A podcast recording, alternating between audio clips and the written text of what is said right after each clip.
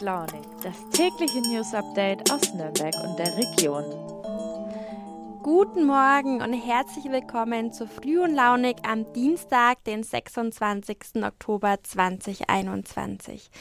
Ich habe seit gestern den Ohrwurm. Ey, fragt mich nicht, woher der kommt und es ist auch echt nicht meine Musik, aber es ist Bilder im Kopf von Sido, ihr wisst schon.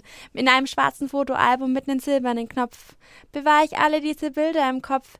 Ja, ich ich weiß schon, singen kann ich nicht so gut. Tatsächlich ist es auch gar nicht der Refrain, der in meinem Kopf hängen bleibt, sondern diese eine Zeile, und die rappe ich jetzt mal besser nicht. Doch ich habe es konserviert und archiviert, ich habe es gespeichert. Ja, das Bild in meinem Kopf dazu, gefüllte Tupperdosen mit richtig guten Resten vom Grillabend. Ja, keine Ahnung, was da gerade los ist.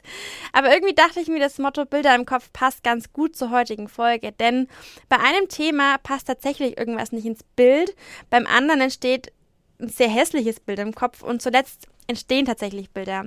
Ja, folgende Themen habe ich für euch gut konserviert in der Tupperbox dabei. Ein Volksbegehren will den Landtag abschaffen. Das sind die Aussichten dafür. In der Region gibt es immer wieder Pferdeverstümmelungen. Sie offenbaren ziemlich tiefe Abgründe bei den Tätern. Und zum Schluss reden wir über Live-Konzerte und wie sie sich verändern. Ich würde sagen, los geht's. Kommen wir gleich mal zum ersten Thema, nämlich zu dem Volksbegehren. Das trägt den Namen Landtag abschaffen und läuft derzeit in Bayern. Ja, solche Volksbegehren gibt es immer wieder. Das erste, an das ich mich so richtig erinnern kann und bei dem ich auch mitgestimmt habe, war das zur Abschaffung der Studiengebühren 2013. Das weiß ich deshalb noch so genau, weil ich genau ein Jahr später angefangen habe zu studieren und damals gab es dann auch keine Studienkosten mehr. Es hat tatsächlich auch Wirkung gezeigt. Ein anderes Volksbegehren, das ist noch gar nicht so lang her, hat auch Wirkung gezeigt und das kennt man unter dem Slogan Rette die Bienen wahrscheinlich noch. Ich meine, es müsste 2019 gewesen sein. Und ja, damals hat der Landtag das Volksbegehren auch angenommen und Generell ist es ja so, ein kleiner Exkurs jetzt zu meiner Vorlesung im ersten Semester Staatsrecht. Es gibt Volksbegehren und Volksentscheide.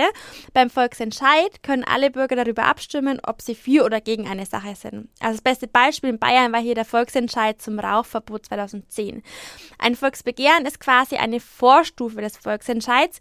Hier können alle Wahlberechtigten dafür unterschreiben, dass es einen Volksentscheid geben soll. Also wenn man das Volksbegehren unterstützt, dann kann man ins Rathaus gehen und unterschreibt dafür. Gegner müssen da erstmal nichts machen. Derzeit läuft ja wieder ein Volksbegehren, habe ich schon erwähnt. Den Namen ist auch Programm. Es geht darum, den Landtag abzuschaffen. Darüber habe ich vergangene Woche mit meinem Kollegen Roland Englisch gesprochen. Er ist unser München-Korrespondent und weiß, was da los ist. Ja, lieber Roland, wer steckt denn jetzt genau hinter diesem Volksbegehren und was hat die AfD damit zu tun? Also hinter dem Volksbegehren stecken vor allem Leute, die der Querdenker-Szene zugerechnet werden. Es gibt ja die Partei Die Basis, die da auch sehr aktiv ist. Äh, es sind wohl weniger rechte Gruppen. Mit der AfD ist jetzt die erste rechte Gruppe aufgetaucht, die sich da offen auch ähm, angeschlossen hat. Das haben die auf ihrem Parteitag in Greding so beschlossen. Bisher hatten sie sich ziemlich zurückgehalten, aber von rechts unterwandert ist die Bewegung an sich nicht. Jetzt ist es trotzdem interessant, dass die AfD da was mit zu tun hat, denn die sitzen doch selbst im Landtag.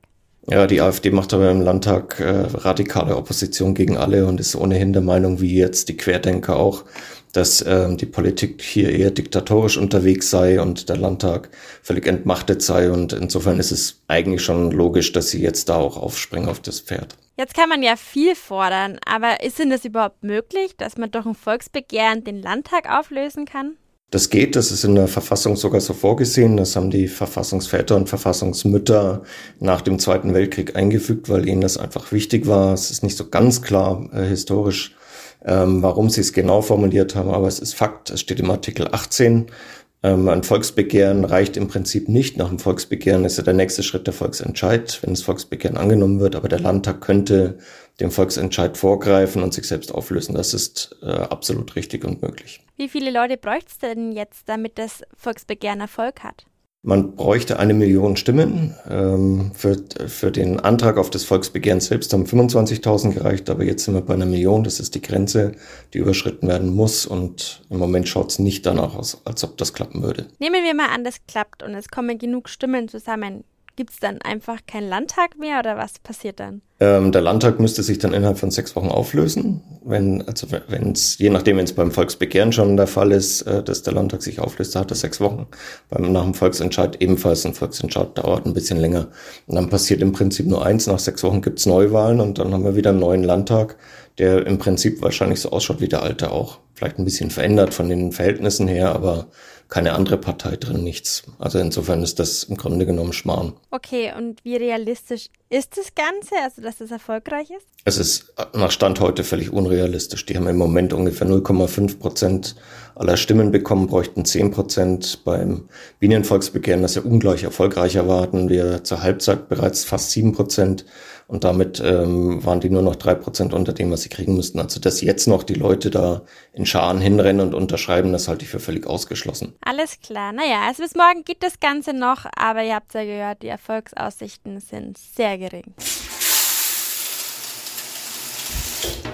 Das nächste Thema ist ein bisschen brutaler. Es wird blutig, es geht um ziemliche Abgründe. Für alle, die das in der Früh noch nicht hören wollen oder generell da keine Lust drauf haben, klickt doch einfach mal weiter. Ab Minute 8.50 äh, geht's wieder mit einem anderen Thema los. Ihr alle habt ja bestimmt schon mal von Jack the Ripper gehört. Der soll ja im 19. Jahrhundert mindestens fünf Frauen in London ermordet haben. Ja, über ihn und seine Taten gibt's zig Dokus. Es läuft auf ZDF Info rauf und runter. Uns interessiert nicht so sehr, was er getan hat, sondern eher, woher sein Beiname kommt. Denn das ist ein bisschen umstritten. Einerseits soll er einen Bekennerschreiben mehr verwendet haben, auf der anderen Seite kann das natürlich auch sein, dass die Medien ihn dem einfach gegeben haben. Ja, aber das kommt nicht so von ungefähr, denn die Opfer, die The Ripper ermordet hat, hat er nämlich nicht nur ja umgebracht, sondern aufgeschlitzt und ausgeweitet. Ja, sehr eklig. Ich weiß, warum ich euch sowas gleich am Morgen erzähle. In der Region gibt es in letzter Zeit immer wieder Fälle von Pferderippern, also Menschen, die Pferde aufschlitzen. Das ist letztens erst in unterfränkischen Leinbach passiert, da das in Wallach Flamenco erwischt. Der Täter hat ihn mit einem spitzen Gegenstand in den Bauch gestochen und aufgeschlitzt. 25 Zentimeter tief war die Wunde, das ist etwas länger als so eine gewöhnliche Gabel. Zum Glück konnte man Flamenco dann schnell helfen. Nach einem mehrwöchigen Klinikaufenthalt ist er auch mittlerweile wieder zu Hause. Aber es stellt sich schon die Frage, wer tut so was Grausames? Und es ist nicht der einzige Fall hier in der Gegend. Ja, verstehen, was in den Tätern vorgeht, das ist tatsächlich ziemlich schwierig. Ähm, mein Kollege Tobi Lang hat das mal versucht und hat sich mit der Psychologin Andrea Betz unterhalten. Die forscht seit Jahren nach Motiven, die solche Täter antreiben. Ja, in einigen Fällen von solchen Pferdeschlitzereien vermutet sie ein sexuelles Motiv dahinter. Denn die Täter könnten eine viele Neigung haben, also den Wunsch, mit einem Tier Geschlechtsverkehr zu haben oder es zu penetrieren. Eine andere Erklärung für sie ist reine Tierquälerei. Also manche Täter würden einfach nur versuchen, wie weit sie gehen können. Ja, eine Aussage der Psychologin fand ich richtig krass, nämlich, dass äh, es viele Tierquäler gibt, die später kaltblütig Menschen ermordet haben. Da gibt es ziemlich viele Beispiele. Zum Beispiel der Serienmörder Frank Gust, der als rein Ruhrripper bekannt wurde. Ja, es gibt sogar Studien dazu und man geht davon aus, dass je nach Alter bis zu 60 Prozent, 60 Prozent der Sexualmörder sich zuvor an Tieren versucht haben. Das ist einfach nur unvorstellbar. Da tun sich echt richtige Abgründe auf. Ja, mehr will ich euch jetzt gar nicht zumuten. Ähm, wer mehr wissen will, ich verlinke euch den Text von Tobi in den Show Notes. Kleine Triggerwarnung an dieser Stelle. Schaut euch den Text nicht an, wenn ihr kein Blut sehen könnt oder wenn euch das Thema zu krass ist. Ja, am Schluss ähm, wünsche ich natürlich Flamenco, dem Wallach, noch gute Besserung. Wie euch vorstellen könnt, ist das Tier nach der Tat total ängstlich. Ich an seiner Stelle würde aber auch kein Menschen mehr vertrauen. Ja, das nächste Thema ist nicht so dramatisch zum Glück, aber trotzdem ein bisschen komplexer, denn es geht um Live-Konzerte. Ja, ich will das böse C-Wort jetzt mal nicht nennen, aber ich glaube, ihr wisst, was ich meine. Viele haben es ja vermisst, endlich mal wieder so in der Menge zu stehen, gemeinsam mit anderen Menschen abzutanzen und den Act richtig zu feiern. Jetzt geht's ja langsam wieder los und die Konzertbranche atmet wieder ein bisschen auf ähm, und es gibt Neuerungen, die das Live-Erlebnis nachhaltig beeinflussen könnten. Darüber habe ich mit meinem Kollegen Thomas Heinold gesprochen. Lieber Thomas, jetzt gibt es im Live-Bereich ja neue Entwicklungen, vor allem digitale Entwicklungen. Und das ausgerechnet, und entschuldige mir jetzt diesen Ausdruck, bei der älteren Band ABBA.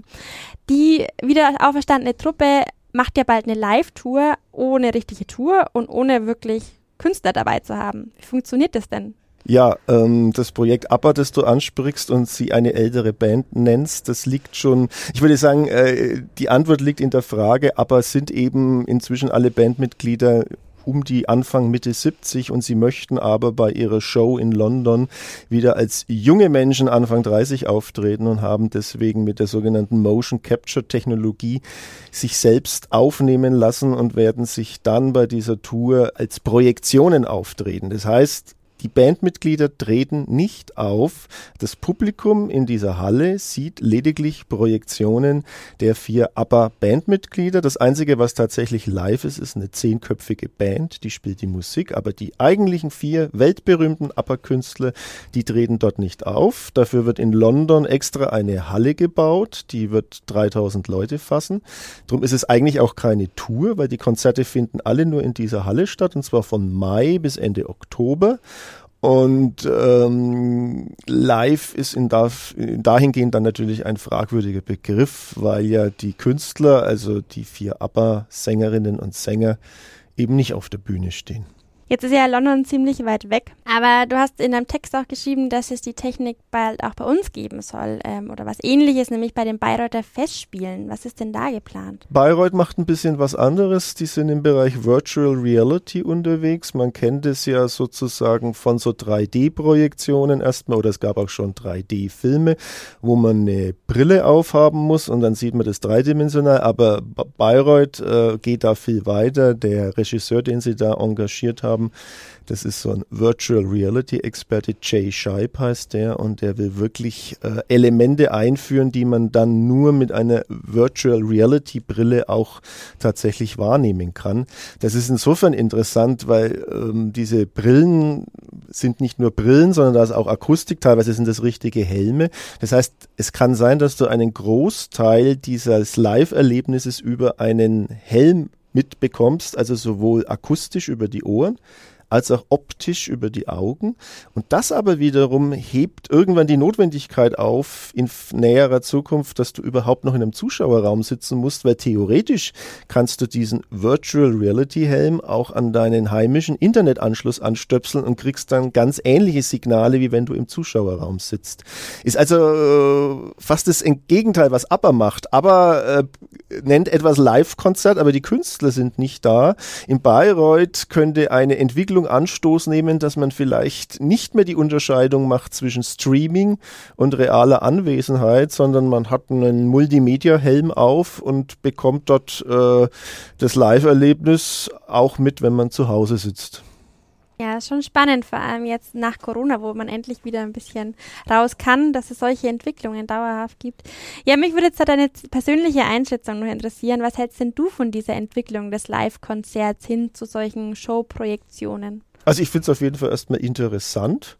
Ich finde es gerade auch jetzt, äh, um nochmal das Beispiel ABBA zu erwähnen, äh, interessant, ob das ökonomisch zieht. Also wenn man sich im Internet umguckt bei einschlägigen Kartenbörsen, dann sind diese Konzerte, die ja wirklich nur Künstler als Projektionen bieten, schon sehr nachgefragt. Äh, den höchsten Kartenpreis, den ich gesehen habe auf einer dieser Kartenbörse, der lag tatsächlich bei 1400 Euro.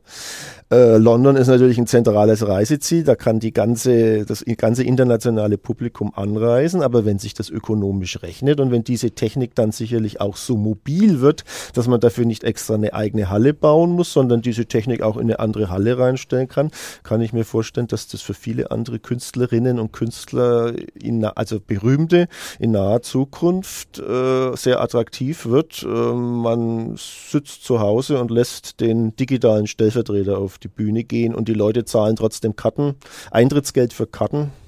Das könnte ein Geschäftsmodell sein. Was ich jetzt persönlich davon halte, das kann ich noch gar nicht sagen, weil ich habe es noch nicht erlebt. Äh, aber es geht sicherlich weg vom, vom, vom eigentlichen Live-Erlebnis. Das war's auch schon fast wieder für heute. Am Ende muss ich aber noch eine Bombe platzen lassen. Ich weiß, das ist nicht so das witzigste Wortspiel in Nürnberg, denn hier werden ja oft genug echte Weltkriegsbomben noch gefunden und müssen entschärft werden. In diesem Fall meine ich eine andere Bombe, nämlich den Nachtclub im City Point. Da platzt bald gar nichts mehr, denn der Club muss schließen. Ich selbst kann mich gar nicht daran erinnern, dass ich da mal drin war.